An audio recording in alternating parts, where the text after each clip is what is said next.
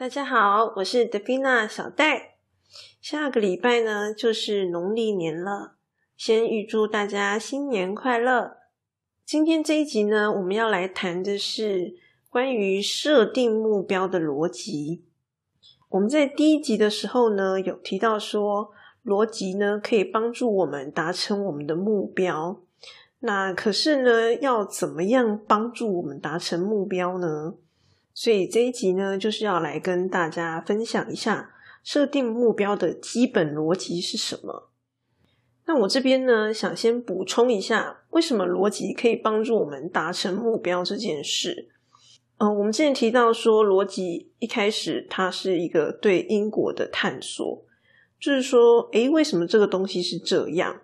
我想要找到它的原因嘛，所以它是一种对因果的探索，还有推论。呃，所谓的目标就是我们希望未来会发生的事情，就是我们的目标。所以也就是说，我透过逻辑思考，然后呢，去把这个因做出来，那我就会达到我想要的目标的那个果。简单来说，就是把逻辑思考当成是一个工具的概念去使用它，让我们可以去制造出我们希望的一个未来。好的。接下来呢，我们首先就要来拆解目标这件事情。什么是目标呢？基本上，如果你只是许愿说，比如说我想要赚大钱，或是我想要成为科学家等等，这种东西叫做许愿，就是愿望。好，它并不是我们所谓的目标。目标应该是要能够具体，并且是有相关的行动的，这样子才能够称作目标。所以呢，我们就是先来定义一下什么叫做目标。目标就是我们所期望的那个未来，而且呢，它必须要包含具体的行动。那关于行动这件事情呢，有些人就会用剧本来称呼。比如说，在玩这个电玩比赛，那我们的目标当然就是要能够获胜嘛。所以呢，具体行动，我要能够达到获胜这件事情的时候，我的。计划是什么？我的剧本是什么？这整套完整的才叫做我们的目标。所以呢，设定目标的两个重点，第一就是你的目标是什么，然后第二就是你的剧本或者是计划是什么。那我刚刚有提到这个愿望这件事情，我觉得很多人就是分不清楚到底这个愿望好，或者是我们称作愿景，愿景跟目标的差别。或者是说，有些人会把愿景说成是目的，目标跟目的其实有点不太一样。比如说，我希望自己身体健康这件事情其实是目的，它并不具体。什么叫做身体健康？是什么指数都正常吗？好，像这种比较没有很具体的内容的东西，其实它是比较像是愿景、愿望或者是目的，看你要怎么叫。那如果我今天是说，哎，我每个礼拜我要去健身三天，像这样子比较具体的东西，它才可以称作目标。然后很多人呢，就是目标跟愿景就会搞不太清楚。好，他就会觉得，哎，我的目标是身体健康，没有，但其实身体健康是愿景，它不是目标。好，或者是说，哎，我希望可以赚大钱，没有，赚大钱是愿景，它不是目标。也就是说，第一种情况就是。误把愿景当成目标，这是第一种情况。然后呢，第二种情况就是该想愿景的地方你不想愿景。我们在经营企业或者是你开店的时候，你应该要有一个愿景。比如说，我想要提供美味的蛋糕给我的顾客，这就是你的愿景，也就是所谓的核心理念。你做这件事情一定要有一个核心理念在，那接下来你的行动才能够长久。像我说的，提供美味的食物或者是很好的服务给顾客，然后呢，根据这个核心理念，所以你要定义什么样的目标来达成你的这个核心理念。好，但是实际上我们呃，可能大部分的人不是这样在定的，他们定目标可能就是我的核心理念是赚大钱，然后呢，所以我的目标就是看别人卖什么，然后他就买什么。但是这边就有一个问题，就是说，你的核心理念如果是赚大钱，那赚大钱甚至你自己赚大钱啊，那为什么别人要支持你这个核心理念？没有必要吗？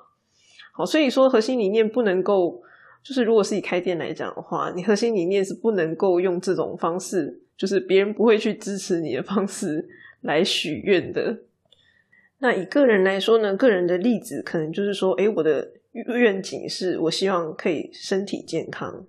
那所以根据这个愿景呢，我就要设定什么样的目标来达成我的愿景哦？可能就是我每个礼拜会去健身三次。呃，除了这样子的一个步骤之外呢，还有一件事情是要注意的，就是说，呃，因为我们每一个人或者是每一间公司的资源都是有限的。比如说，我健身需要花时间，那我如果去进修，我也需要花时间。但每个人一天都是只有二十四小时。好，你的资源有限的情况下呢，你不太可能就是一直许愿，就是说每一个人的愿望一定都很多，但因为资源有限的情况。所以呢，你的目标其实是需要有一个权重的安排的重要顺序的排序的。比如说，我觉得读书很重要，然后呢，身体健康也很重要。所以，到底是身体健康比较重要呢，还是读书比较重要？所以，当我的时间缺乏的时候，我要先排健身还是先读书？所以，讲到这边为止，就是定义目标这件事情呢，其实有三件事情要做。第一件事情就是厘清你的愿景，你的愿望到底是什么，然后再来第二件事情是什么样的目标是可以达成你的愿望的，那你就设定一个具体的目标。然后呢，第三件事情是这个目标的重要程度是如何。想要设定目标呢，你必须要厘清这三件事情，然后接着呢，你才进行第二步骤，就是刚刚提到的计划或者是写剧本。那么呢，执行计划原则上也有三个重点。第一个重点是说，你必须要盘点目前的现况，来厘清说，哎，你到底有没有可能达成那个目标？比如说，哎，我的目标是这个一年存一百万，那所以我到底有没有可能达到这个目标呢？我不要说，我其实可能一个月只有赚三万块钱，然后我一年要存一百万，这是不可能的事情。就我存的不可能比我赚的还要多嘛。所以第一点最基本的就是盘点现况来厘清达到目标的这个可行性。那么第二点的话呢，就是我必须要确保我的计划跟我的目标还有我的愿景这三个东西呢是有关联性的。我们一直强调逻辑思考嘛，逻辑思考的一个很大的重点就是他们东西彼此之间应该是要有关系的。就像有些人他可能我的目标是要跟家人过着很好的生活。然后呢？结果我的具体执行计划是每天认真工作九九六。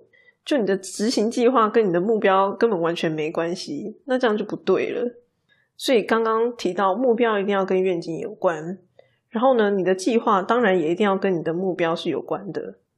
然后呢，执行计划的第三点就是拟定具体的执行计划，并且动态的去调整它。那么呢，其实拟定具体执行计划这件事情是需要专业的。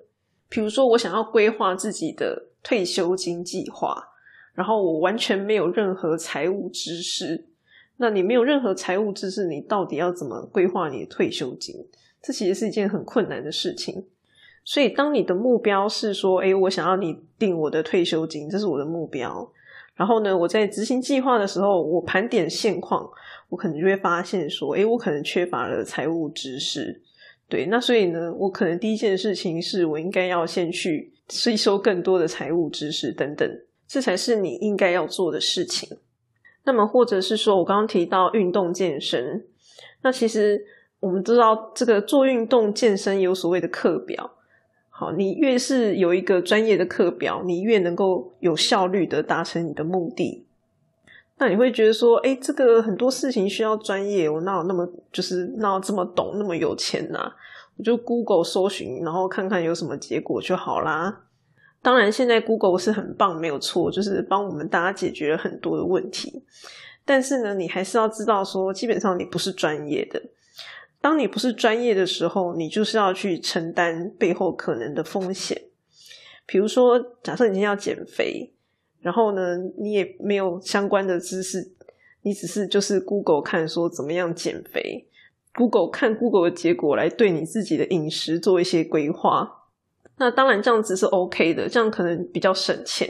可是你也要知道说，诶，像这样子的一个行为，它可能会有哪些潜在的风险？就是包括说它的执行效率可能比较差，然后或是如果你误信了一些很极端的减肥方式，你可能会让你的身体变得不太健康。就是说，当你不是专家的时候，你其实是必须要承担比较大的风险的。所以呢，关于计划这件事情，在不同领域就有不同的专家，就有他们存在的价值。好了，所以呢，总结刚刚所说的这个描述，设定目标的基本逻辑就是这个样子。首先，我们必须要定义愿景来产生我们的目标，然后呢，定义我们的目标来产生我们的计划。所以呢，这个计划就是我们达成目标的假设与推论，然后呢，目标则是我们达成愿景的假设与推论。那当我们实际执行我们的计划之后呢，就可以得到结论，结论就是最后的那个结果。然后呢，因为你是透过一个完整的逻辑下去做这件事情的，所以呢，当你的结果不如预期的时候，你就可以回头来去做一个检讨。看看是哪一个环节出了问题。那么呢，除了确保这个逻辑性之外呢，刚刚还有提到说，关于目标这件事情，你必须要决定这个目标的重要程度是如何。然后呢，在计划执行的这个部分呢，你必须要能够盘点现况，来评估这个目标执行的可能性是如何，并且呢，拟定具体的执行计划。那么刚刚提到的动态调整是说，如果你在执行的过程中发现你执行的状况不如预期的话，你可能就可以动态的调整你的目标，去下修你的目标等等。当然，表现很好的话也是可以上修啦。那么以上呢，这个就是设定目标的基本逻辑。当大家了解这个基本的逻辑之后呢，你们如果再去看一些设定目标的框架。就会发现呢，基本上这些框架都是照着这个基本逻辑下去，再做更进阶的延伸。比如说，你应该要考虑的面向有哪些啊？等等。当然，不同的情境需要考虑的面向就会不太一样。比如说，你是个人还是公司，那么公司通常要考虑的东西就比个人复杂了许多嘛。